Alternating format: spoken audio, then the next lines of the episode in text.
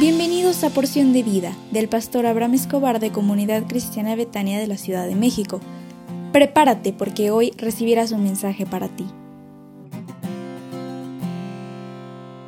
Hola, ¿cómo estás? Buenos, pero muy buenos días. Gracias a Dios por todo lo que está haciendo contigo. Agradecele a Él de todo tu corazón porque ha depositado en ti pensamientos de bien, de bendición. Has podido comer, descansar, estás en familia y por favor sonríe, ya no te enojes más por las cuestiones de esta vida. Estamos revisando el tema de las siete columnas descritas en Proverbios 8 del 6 al 9 y hemos revisado a esta fecha las primeras cuatro columnas. La primera columna es de las cosas rectas. Dos, la de la verdad. Tres, la de la piedad. Cuatro, la de las cosas justas. Y hoy quiero revisar contigo la quinta columna.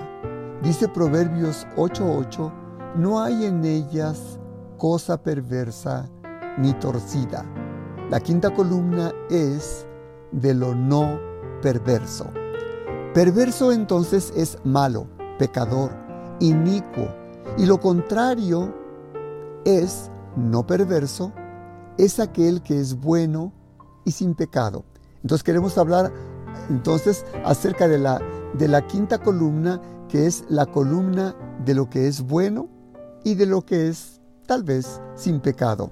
La Biblia dice que todos hemos pecado, todos hemos cometido un error, todos estamos fuera de la mano de Dios, pero en la quinta columna de la sabiduría dice que el que encubre sus pecados no prosperará, mas el que los confiesa y se aparta alcanzará misericordia.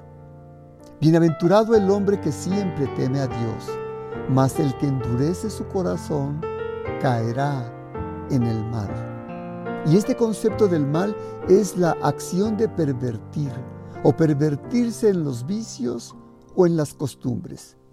El mundo actual se ha pervertido tanto que muchas veces a las cosas buenas les llama malas y a las malas buenas. Un hombre o mujer califican como bueno porque tiene un buen corazón y se rodea de cosas buenas. Cuando tenemos que edificar nuestra vida sobre la columna de lo no perverso, se refiere a cosas buenas y las buenas de acuerdo a lo descrito en la palabra de Dios. Y la palabra de Dios nos lleva a formar nuestro carácter basado en principios de bien establecidos por Dios. El Señor Jesús lo dijo así en Mateo 12, 34 al 35. ¿Cómo podréis vosotros, siendo malos, hablar cosas buenas? Porque de la abundancia del corazón habla la boca. El hombre bueno del buen tesoro saca cosas buenas, y el hombre malo del mal tesoro saca cosas malas. Aunque vivimos en un mundo de pecado y maldad, nosotros vemos regularmente cosas que consideramos buenas aún entre aquellos que no son creyentes de Jesús. Son personas que proveen tal vez comida y abrigo para el pobre e infortuno. Hay programas para ayudar a aquellos quienes están sin trabajo o aquellos que tienen problemas emocionales, psicológicos o físicos. La sociedad tiene muchos benefactores que proveen parques hermosos, bibliotecas, salas de conciertos y museos, pero Dios quiere que tengamos un corazón inclinado al bien para no tan solo mejorar lo exterior, sino el interior de las personas. Los políticos serán mejores.